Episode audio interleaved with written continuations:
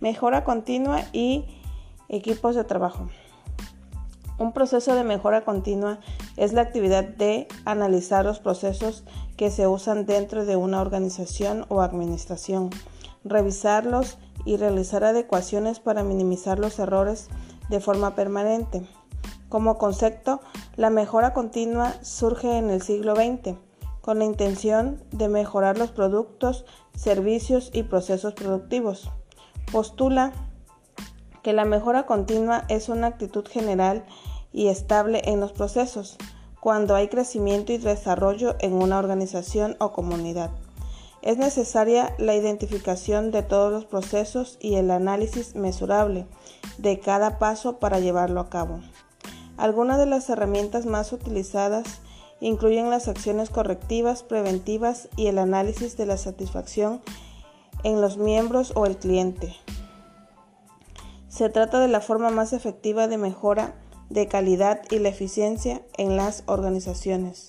En caso de empresas, los sistemas de gestión de calidad, normas ISO y sistemas de evaluación ambiental se utilizan para conseguir calidad total.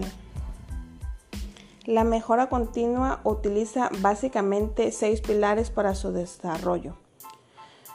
Mantenimiento productivo total, SMET, Kanban, Jidoka, Yosintan y Pokayake. La mejora continua puede llevarse a cabo como resultado de un escalamiento en los servicios o una actividad proactiva por parte de alguien que lleva a cabo un proceso. La mejora continua debe ser vista como una actividad sostenible en el tiempo y regular y no como un arreglo rápido frente a un problema puntual. Equipo de trabajo. Un equipo de trabajo es un grupo de personas que trabajan por un mismo propósito, integrando los conocimientos personales de cada uno en función de los objetivos propuestos. Armar un equipo de trabajo no es tarea sencilla, ya que del desempeño de cada integrante dependerá el resultado de los objetivos que se hayan propuesto.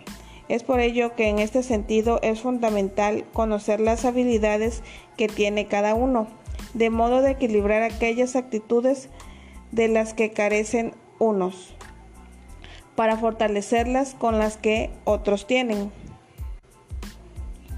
Trabajar en equipo significa que durante todo el proceso el equipo realizará retroalimentaciones, colaboraciones y análisis del progreso.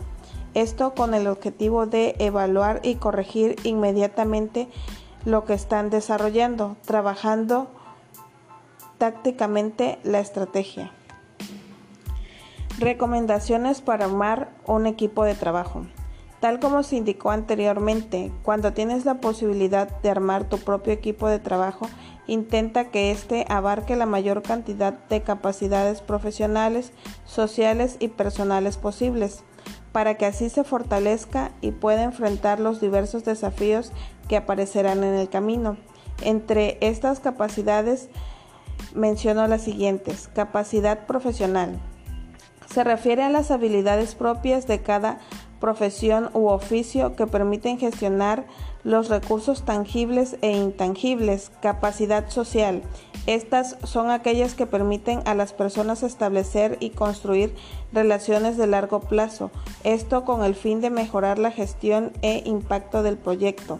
Capacidad personal son las capacidades que se alojan en las emociones y la fortaleza mental de las personas, haciéndolas capaces de reconocer y gestionar sus emociones en función del escenario al cual se enfrentan, siendo altamente adaptativas. Para gestionar correctamente un equipo de trabajo es importante saber que por una parte un equipo puede tener un líder que encauzará el trabajo hacia los objetivos propuestos, pero por otra parte debe existir una cultura de trabajo que vaya aportando constantemente al trabajo colectivo sin la necesidad de supervisión constante, es decir, disciplina de equipo. La disciplina de equipo se trabaja programando las tareas personales encomendadas y estableciendo plazos, identificando recursos y proyectando entregas de productos. Al mismo tiempo, y tal como se señaló antes, el equipo debe generar instancias de colaboración donde pueden revisarse las tareas, los avances y ejecutar algunas actividades en conjunto.